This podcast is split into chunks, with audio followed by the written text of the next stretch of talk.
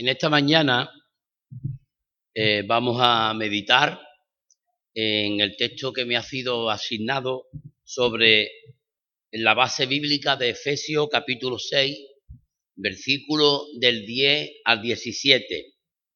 Dice así la palabra del Señor. Vestío de toda la armadura de Dios para que podáis estar firme contra las acechanzas del diablo porque no tenemos lucha contra sangre y carne, sino contra principados, potestades, contra los gobernadores de las tinieblas de este siglo, contra huestes espirituales de maldad en las regiones celestes.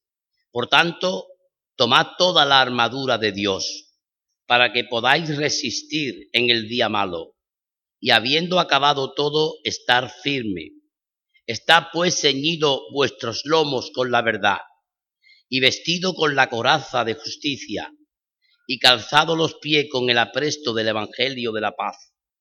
Sobre todo tomad el escudo de la fe, con que podáis apagar todos los dardos de fuego del maligno, y tomad el yelmo de la salvación y la espada del Espíritu, que es la palabra de Dios.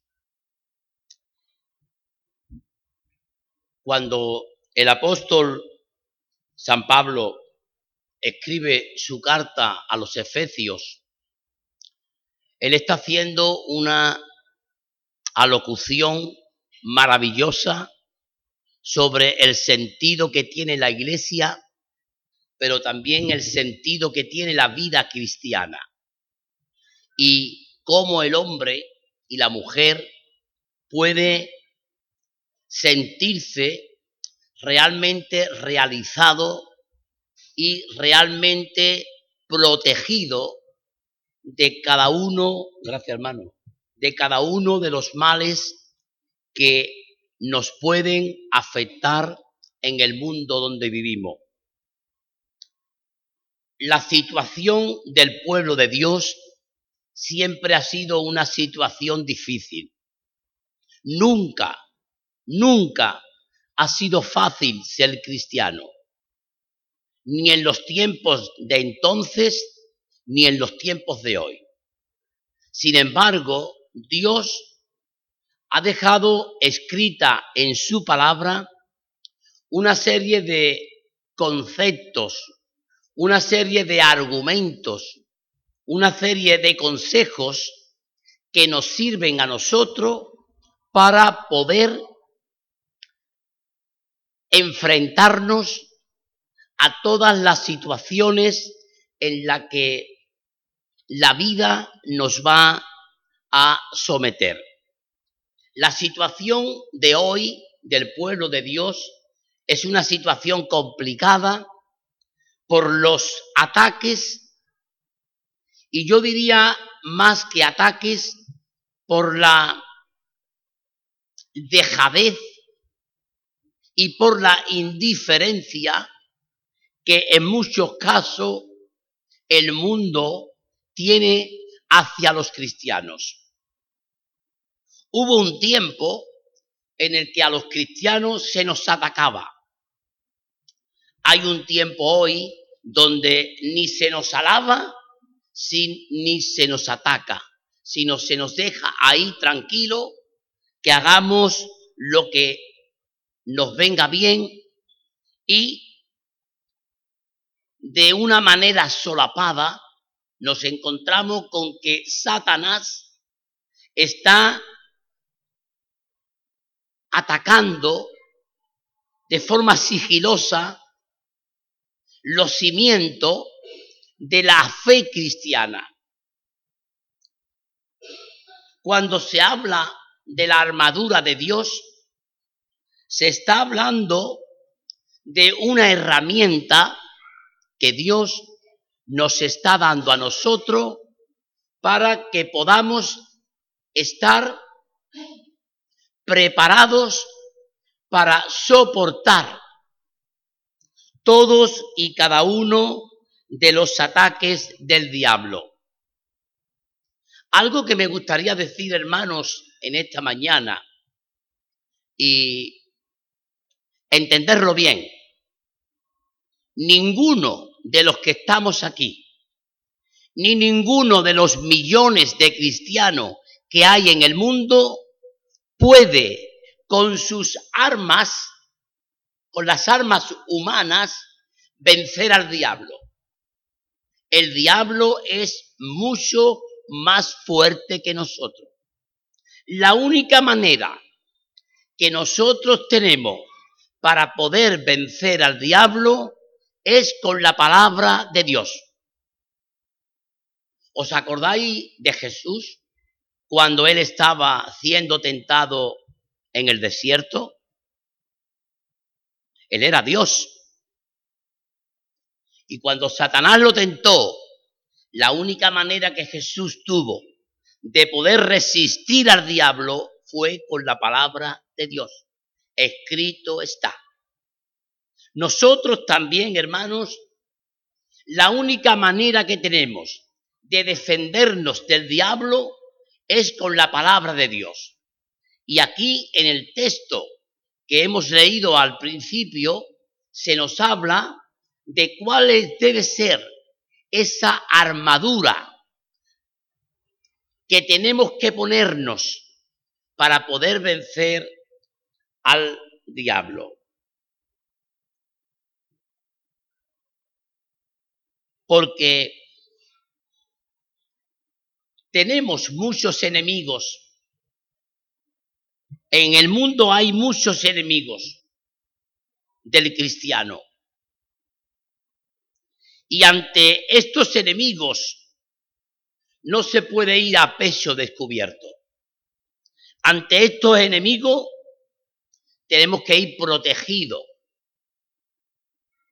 con la ayuda del Espíritu Santo. El apóstol Pablo hace referencia a distintos rangos de autoridad de las tinieblas. Habla de principados, habla de potestades, habla de huestes de maldad y habla de gobernadores de las tinieblas. Es decir, la lucha cristiana, tu lucha, mi lucha, es contra seres espirituales y contra seres carnales. Igual que Dios tiene su pueblo en la tierra, Satanás tiene a su pueblo en la tierra. Satanás tiene gente que en algunos momentos parecen que son ángeles de luz y son príncipes de las tinieblas. Son obradores de maldad, hombres y mujeres que lo que quieren es hacer daño a la iglesia, hombres y mujeres que quieren hacerte daño a ti, porque el diablo, si algo quiere el diablo es que tú no seas feliz. El diablo quiere que tú llores, que tú sufras, que tú lo pases mal. Al diablo no le gusta que tú estés contento. El diablo quiere amargarte la vida porque él no es feliz cuando tú eres feliz. Él se enfada cuando tú eres feliz. Y cuando el diablo ve que las cosas te van bien, empieza a fastidiarte, empieza a poner zancadilla, empieza a poner problemas. En definitiva, el diablo es un gran enemigo al que tenemos que resistir y vencerlos con las armas de Dios, con la armadura de Dios. Porque el propósito, hermano, de la armadura no es vencer al diablo, es resistirlo, es frenarlo, al diablo el único que lo ha vencido es Cristo.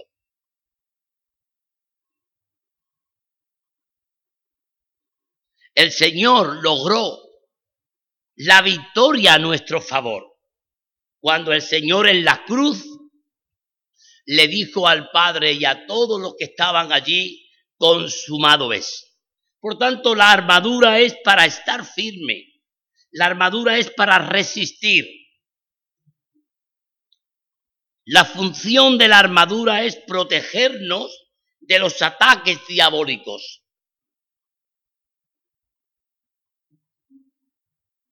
La armadura no es para que no te disparen, es para que cuando te disparen tropiecen en la armadura. A mí me ha gustado mucho siempre las películas de Romano. No sé si a vosotros os ha gustado, pero a mí me ha gustado mucho siempre las películas de Romano.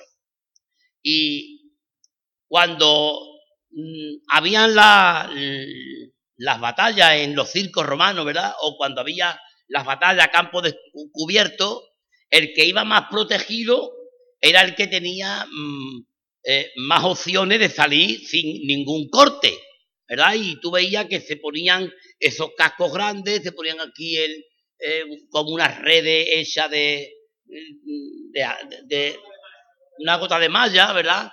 Luego el, peso, todo lo que eran los brazos, las piernas, eh, ¿verdad? Y el, esos guerreros iban bien protegidos. Era difícil, o es difícil, poder moverte con esta herramienta. Pero para eso está el entrenamiento, ¿verdad? Cuanto más entrenado está el guerrero con su eh, eh, armadura, mejor podrá defenderse. Pues esto es lo que la palabra de Dios nos pide a nosotros, que nos entrenemos, que nos entrenemos con la armadura, que cuando a nosotros se nos pida razón de nuestra fe, podamos responder categóricamente que creemos lo que va a, resistir los ataques de los malignos es cuando tú estés preparado para responder de tu fe, de tu salvación, de tu creencia, de tu esperanza, de todo lo que tú estás viviendo. Y por lo tanto tenemos que estar preparados para eso. No tenemos que estar preparados para vencer. Tenemos que estar preparados para resistir. La victoria es de Cristo. Nosotros bastante hacemos ya con resistir, con aguantar, con soportar. La manera o una de las maneras en la que el creyente se fortalece es confesando continuamente y declarando la victoria de Jesús. Si tú deseas fortalecerte en la fe, haz lo que los hermanos hicieron allí en Jerez. Da gloria a Dios. Habla conforme a las palabras de Dios. Declara las promesas de Dios sobre tu vida y será y se harán estas promesas fuertes en tu vida. Hay algunos textos bíblicos que a mí cuando yo estoy en alguna situación difícil, vienen a mi memoria. Yo he sido operado de hernia cuatro veces. Cuando yo me metían en la camilla, las dos primeras veces recuerdo, me, me operé la primera vez con 16 años en el hospital de San Rafael, aquel hospital tan antiguo que había en Cádiz o que hay en Cádiz. Y yo me acuerdo que vinieron unos camilleros, unos hombres, ya casi de madrugada, me despertaron y me dijeron, venga, te tenemos que operar. No recuerdo si eran las 4 las 5 de la mañana, era muy pronto. Y me, y me sentaron, bueno, me acostaron en una cama, ¿verdad? Esta, iban los camilleros que por un pasillo muy largo, muy largo, o por lo menos a mí se me hizo muy largo aquel pasillo. Y yo iba recitando de memoria el Salmo 23. El Señor es mi pastor, nada me faltará en lugares de Y yo recuerdo que hasta que me quedé dormido, yo estaba recitando ese salmo. Pues la segunda vez que me operé, me operé en Santa Rosalía. Tendría yo en aquella época 18 o 19 años. Y me operaron en Santa Rosalía y más o menos hicieron lo mismo. Vinieron por la mañana, serían las 6 de la mañana, me, montaron una camilla y, y, yo iba recitando en la camilla Y las cuatro veces que he sido operado, las cuatro veces yo he estado recitando antes de la operación el Salmo 23, porque me da tranquilidad. Entonces, cuando yo estoy a lo mejor en un momento de estrés o de dificultad, ese salmo viene a mi mente. O cuando, por ejemplo, eh, estoy en una situación de que se ha muerto alguien, ¿verdad? Algún familiar querido o alguna persona querida, yo recito muchas veces para mí eh, aquel texto que dice, en la casa de mi padre muchas moradas hay. Y así no fuera, yo lo hubiera dicho, voy a preparar lugar, porque esto me da tranquilidad. Ante una situación de muerte, ante la caja de un muerto, ¿verdad? Eh, a mí me da tranquilidad, eh, creéis en Dios, cree también en mí, en la casa de mi padre. Y ese, ese texto lo recito para mí, a mis adentro, cuando estoy en una situación delante de alguna persona que ha muerto. Porque me da seguridad, me da esperanza.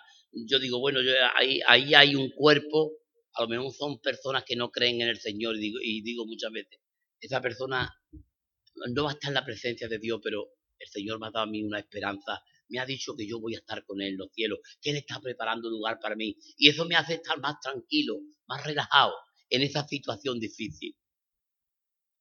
Por tanto, es importante que nosotros nos vistamos con esa armadura y le demos gracias a Dios por la salvación que tenemos. No, no deje, hermano, ni un día de darle gracias a Dios por la salvación que tiene. Es bueno que le dé gracias a Dios por el pan que te da. Es bueno que, le dé gracias a Dios por la familia que tiene.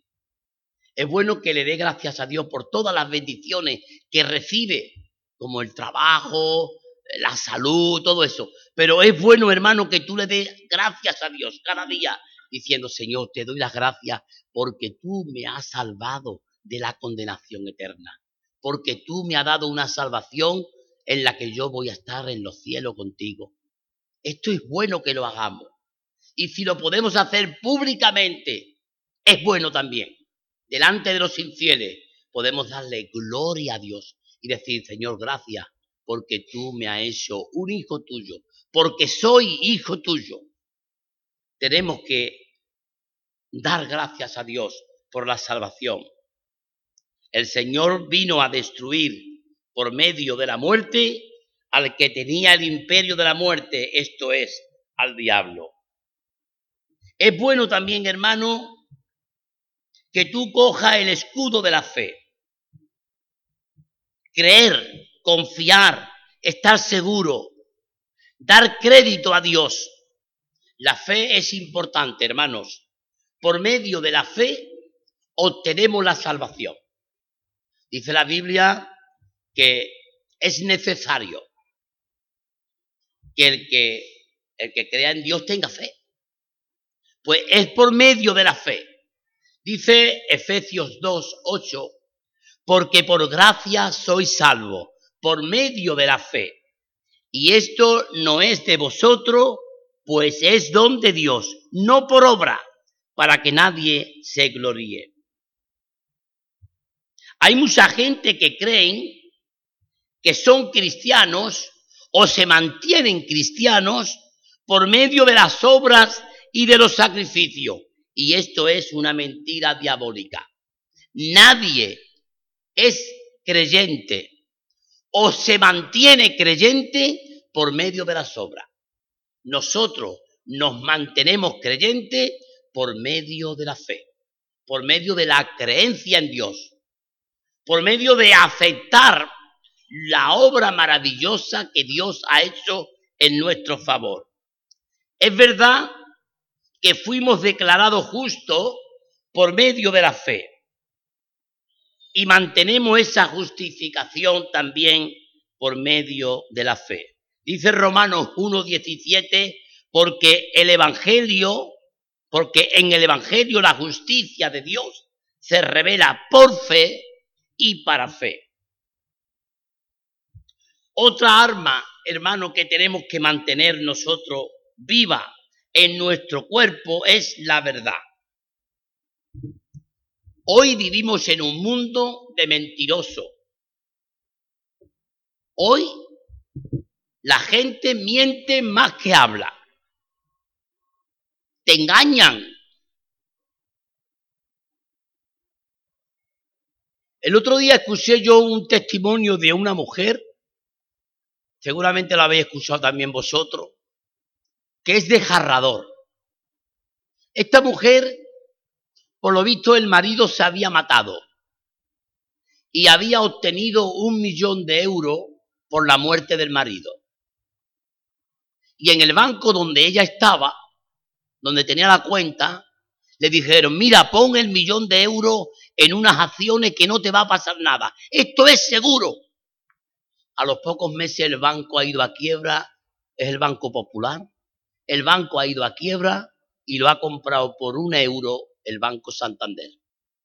Y esta mujer decía, me habéis engañado. El millón de euros que era para mi hijo, no sé cuánto. Y la mujer llorando, llorando, me habéis engañado.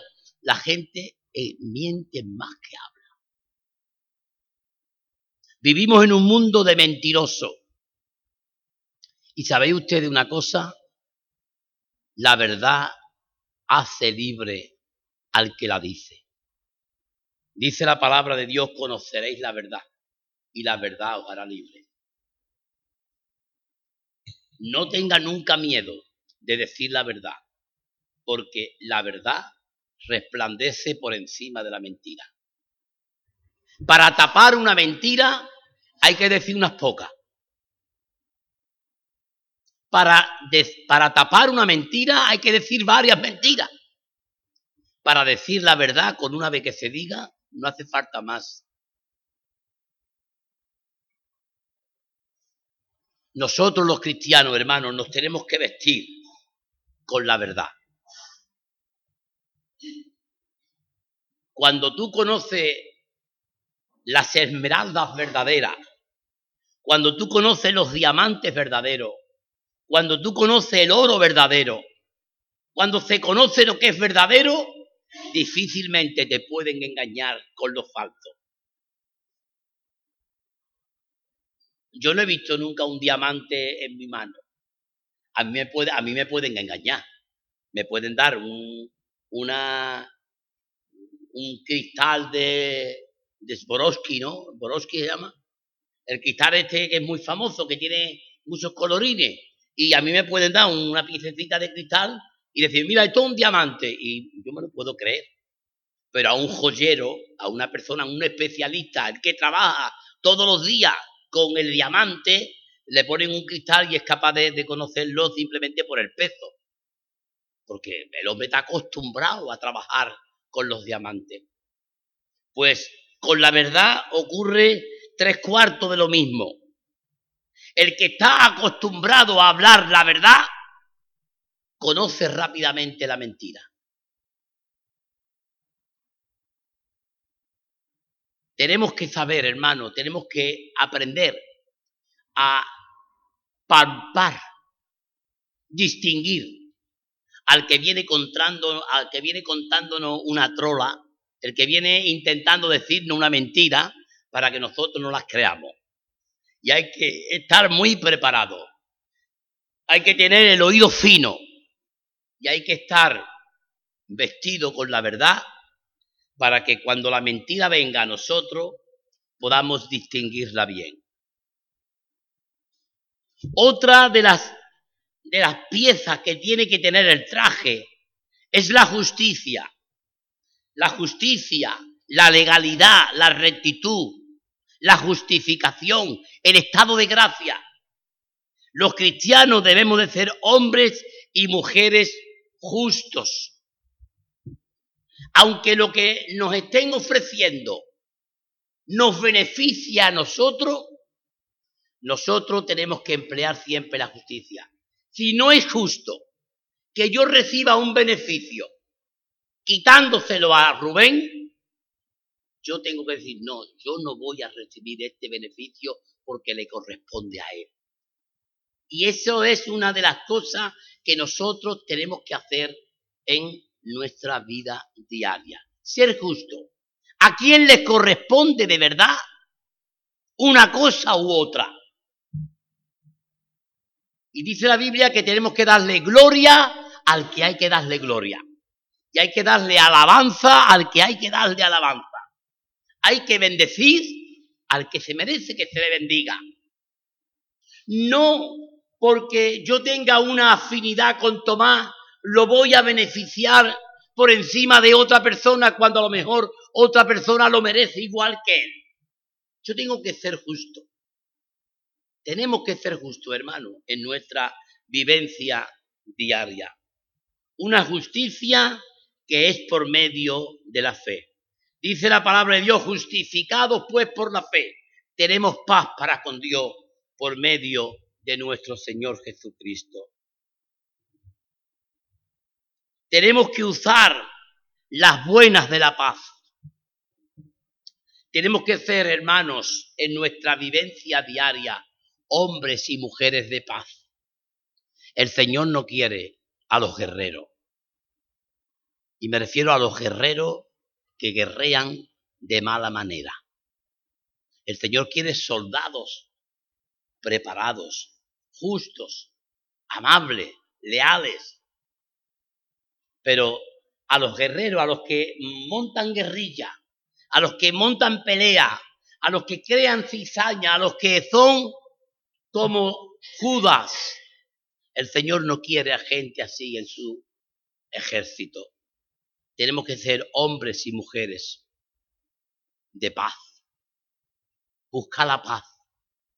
Busca la concordia. Busca el amor. Busca la comprensión de los unos con los otros. Antes de decir algo de alguien, antes de hacer algo contra alguien, ponte su zapato. Hay gente que dice, qué bien viven los maestros de escuela.